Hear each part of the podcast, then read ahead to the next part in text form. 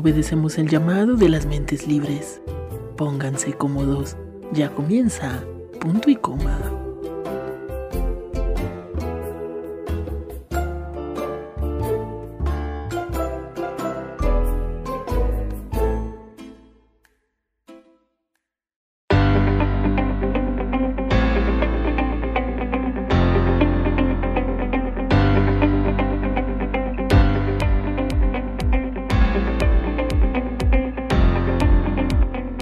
Muy buenas noches, creadores de letras emergentes radio en Venezuela y buenas tardes, Grupo Radio J en México. Bienvenidos al podcast de literatura de este par de radiodifusores que hacen sinergia no solo para llevar contenido de interés a México y Venezuela, sino para toda América Latina y cada rincón del globo en donde nuestra señal sea recibida. Amigos, el día de hoy les voy a contar sobre un libro que es espectacular la ciencia ficción se redefine cuando hablamos de Ready Player One, un libro de Ernest Klein. Así que los invito a todos los amantes del maravilloso mundo de las letras a que nos acompañen en esta nueva aventura. Soy Julio Pacheco. Comenzamos.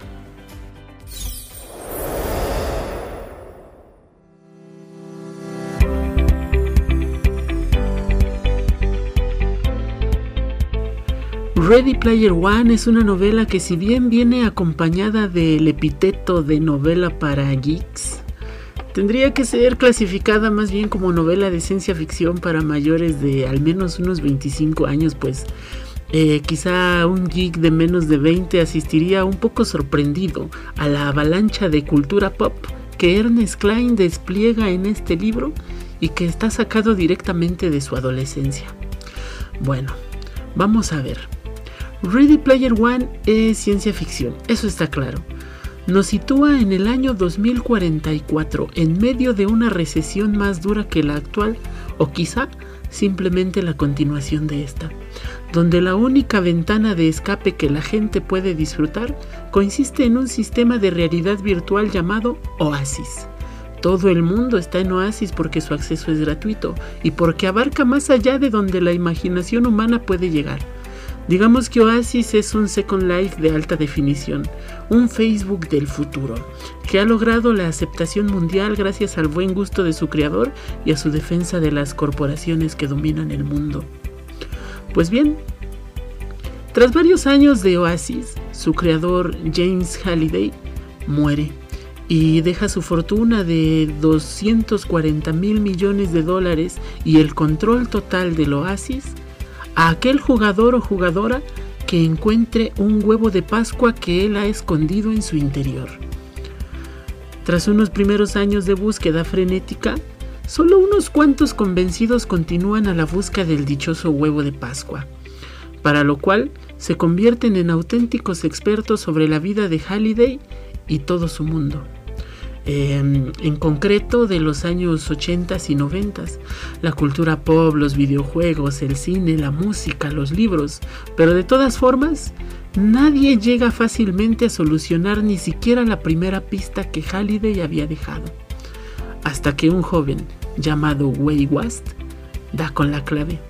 Y a partir de ahí se revoluciona el mundo de Oasis y empieza una carrera tanto en el mundo virtual como en el mundo real de lo más entretenida y peligrosa, porque las grandes corporaciones estarán dispuestas a todo con, tal de hacerse del control eh, de esta plataforma, incluso si para ello tienen que tomar medidas extremas. Los conflictos y la emoción son constantes y nos mantendrán pendientes de la carrera por el huevo de Pascua.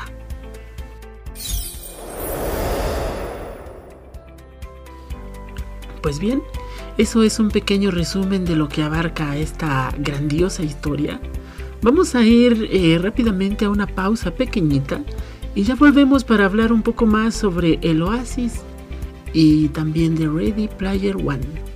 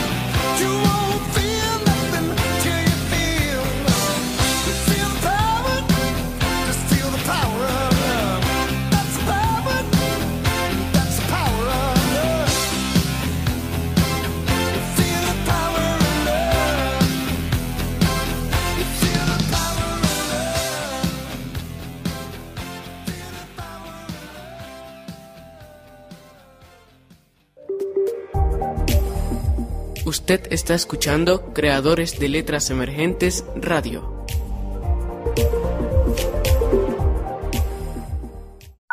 Somos Creadores de Letras Emergentes Radio. 24 horas junto a ti.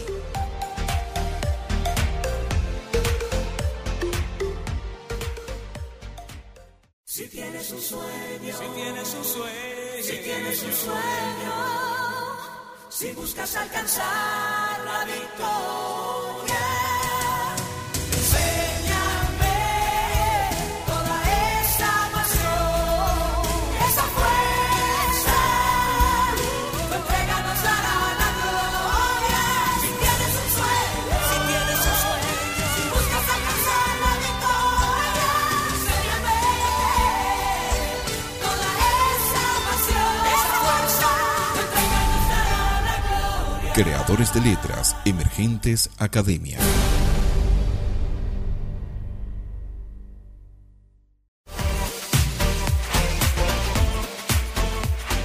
Lo mejor de la literatura está aquí, en Creadores de Letras Emergentes Radio.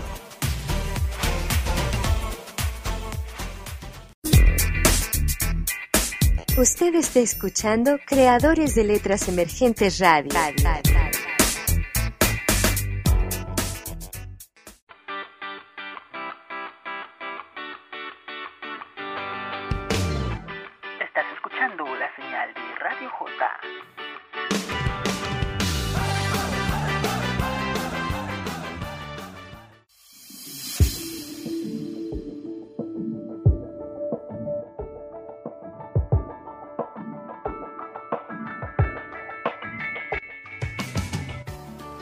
Y ya estamos de regreso a su programa de libros, letras y autores. Eh, hoy platicando sobre un libro que rápidamente se ha posicionado como un referente entre la comunidad eh, amante de la cultura pop y de los videojuegos. Ready Player One. Es una novela escrita por Ernest Klein, un escritor nacido en 1972 en la localidad de Ashland, en el estado de Ohio, en los Estados Unidos. Desde pequeño se aficionó al mundo de los ordenadores y además fue un aficionado de la ciencia ficción y fanático de la saga Volver al Futuro, lo cual ha plasmado muy claramente dentro de sus libros e incluso lo ha llevado a otro nivel como eh, lo demostró al haber comprado un DMC DeLorean que modificó para que parezca una mezcla de varios vehículos de películas de ciencia ficción. Al igual que el coche que tiene el personaje de Parcival en la obra que estamos platicando, pues a este vehículo lo llama Electo 88. En 2010 vendió los derechos de su obra a la Warner Bros., que en 2018 hizo una superproducción de la mano de Steven Spielberg y con el propio Klein trabajando como uno de los guionistas. Así nació Ready Player One, que comience el juego una adaptación que cumple con la expectativa de todo lo que el entretenimiento cinematográfico requiere, a pesar de los notables cambios con respecto a la historia en papel. Quisiera compartir un poco mi experiencia personal con este libro. Me pasó algo eh, muy curioso. Mi hermano llegó una tarde con el libro y me dijo, hermano, tienes que leer este libro. Y yo la verdad no estaba muy interesado. Incluso eh, lo empecé a leer con algo de reticencia. A esto se sumó el hecho de que los primeros momentos del libro se hacen un poco lentos debido al montón de detalles que el autor necesita introducirnos para comprender el resto de la historia. Pasando esa barrera que en realidad es breve, pues es donde comienzas a involucrarte y página tras página se vuelve imposible querer dejar de leer. Las referencias, los estilos, la historia como tal. Y bueno, estaba más o menos a la mitad del libro cuando decidí que ya no quería detenerme y seguí hasta altas horas de la madrugada leyendo hasta finalmente terminarlo. Les digo entonces que es una obra muy recomendable y emocionante, ya que el año pasado vio la luz incluso su secuela titulada Ready Player 2. Vamos a tener que echarle una leída hace poquito que la conseguimos. Nos vamos a ir eh, rápidamente con más música. Este es un clásico de toda la vida, no necesita que lo presentemos, así que vayan por un tecito y ya volvemos para la hora del té. eh, desde punto y coma en Radio J.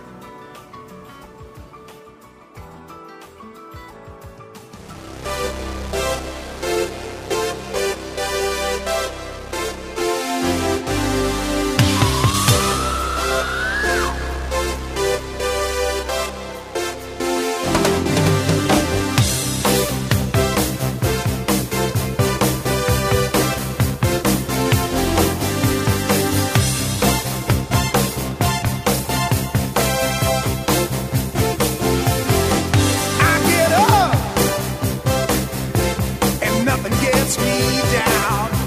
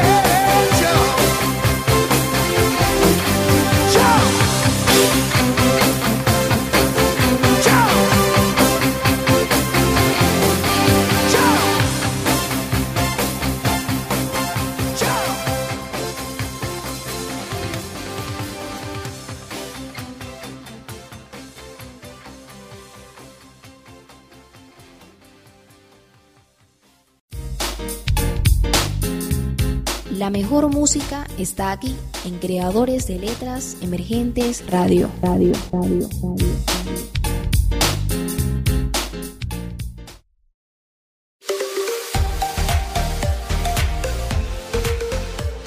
Usted está escuchando Creadores de Letras Emergentes Radio.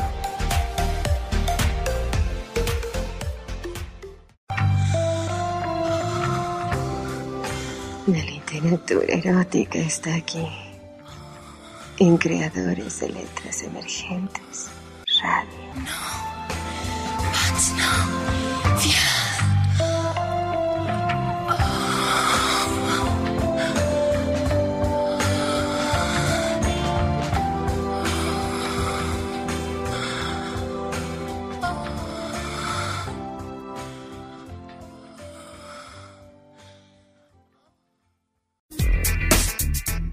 Usted está escuchando Creadores de Letras Emergentes Radio. Radio, radio, radio, radio.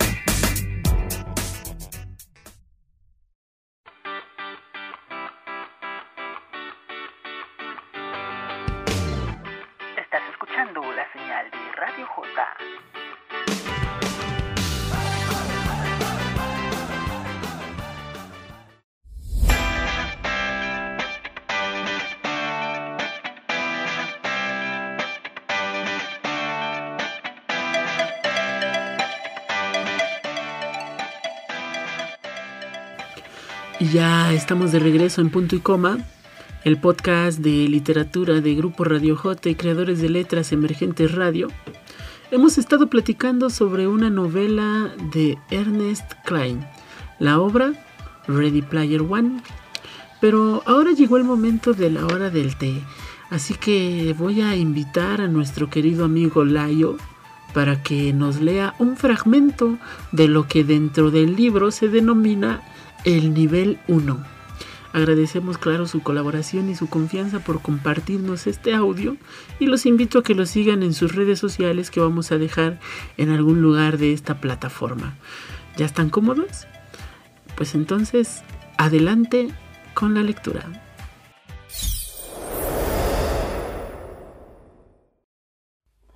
Nivel 1.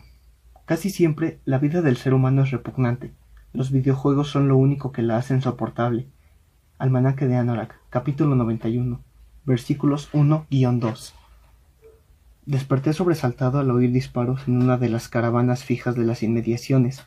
Durante unos minutos se oyeron gritos amortiguados. Después, silencio. Los disparos no eran raros en las torres, pero aún así me desvelaban. Sabía que no podría volver a dormirme, así que decidí matar las horas que quedaban hasta la salida del sol, recordando algunos videojuegos clásicos de la época en que se jugaban en máquinas que funcionaban con monedas. Galaga, Defender, Asteroids, todos reliquias digitales convertidas en piezas de museo mucho antes de que yo naciera. Pero, dado que me consideraba Gunther, no los veía como curiosidades de baja resolución pasadas de moda. Para mí eran artefactos sagrados, pilares del panteón. Cuando jugaba con los clásicos lo hacía con gran empeño y con un sentimiento parecido a la veneración. Estaba acurrucado en mi viejo saco de dormir, en un rincón del diminuto cuartito de la lavadora, encajado en el hueco que quedaba entre la pared y la secadora. No era bien recibido en el cuarto de mi tía, al otro lado de la entrada, pero a mí ya me venía bien que así fuera. Prefería ocupar el cuartito de la lavadora. No hacía frío, me permitía cierta intimidad y la conexión inalámbrica no era mala, y además tenía sus ventajas. Allí el aire siempre olía a detergente líquido y suavizante, mientras que en el resto de la caravana apestaba meadas de gato y a pobreza abyecta. Casi siempre dormía en mi escondite, pero las temperaturas estaban por debajo de los cero grados las últimas noches, y, aunque no soportaba quedarme con mi tía, era mejor que pillar una neumonía o morir congelado. En la caravana de mi tía vivían quince personas. Ella ocupaba el menor de sus tres dormitorios. Los vivían con el contiguo y los Millers en la habitación principal al final del pasillo. Eran seis y pagaban la mayor parte del alquiler. Aunque pueda parecer que vivíamos apretados, nuestra caravana, al ser de las del doble de anchura, no era de las peores y había espacio de sobra para todos. Saqué mi portátil y la conecté.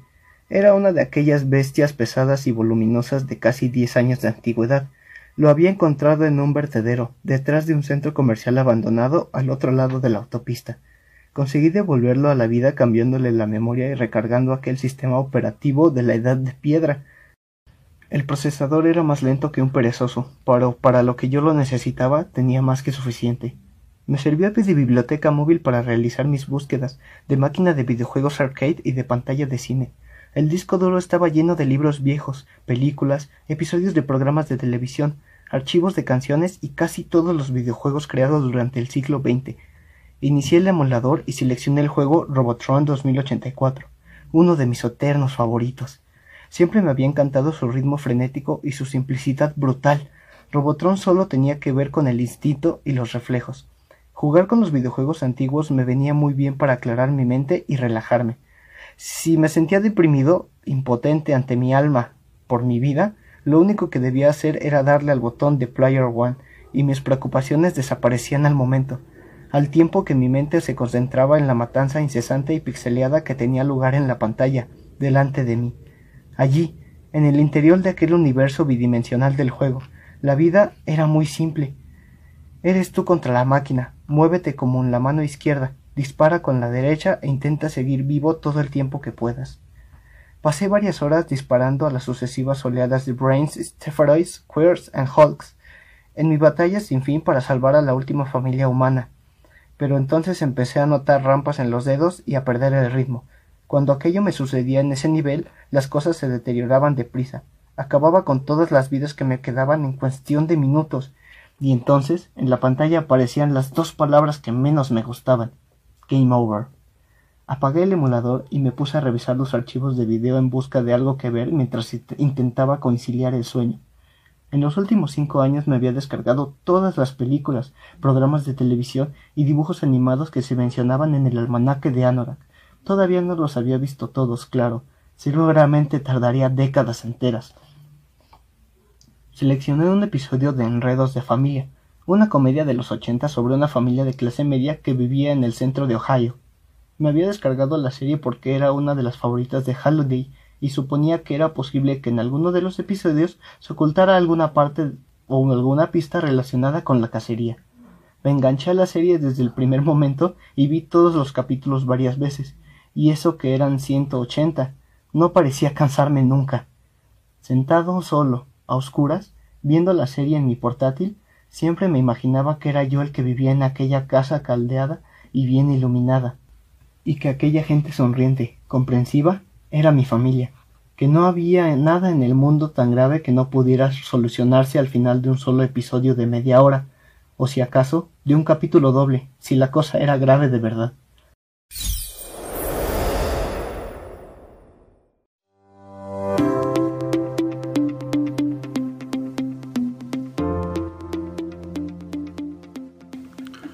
Y así, queridos amigos, nos despedimos de nuestra edición de hoy. Ha sido un programa muy entretenido. Les quiero eh, recordar que no nos pueden ir a seguir eh, a, a, las páginas de internet como Grupo Radio J. Ahí está el Facebook también de Creadores de Letras Emergentes. Y su servidor se encuentra en Facebook como Julio Pacheco, traductor de sentimientos. Muchas gracias por hacernos el favor de estar acá. Me despido no sin antes recordarles que la vida se vive hoy soy Julio Pacheco y nos escuchamos la próxima semana.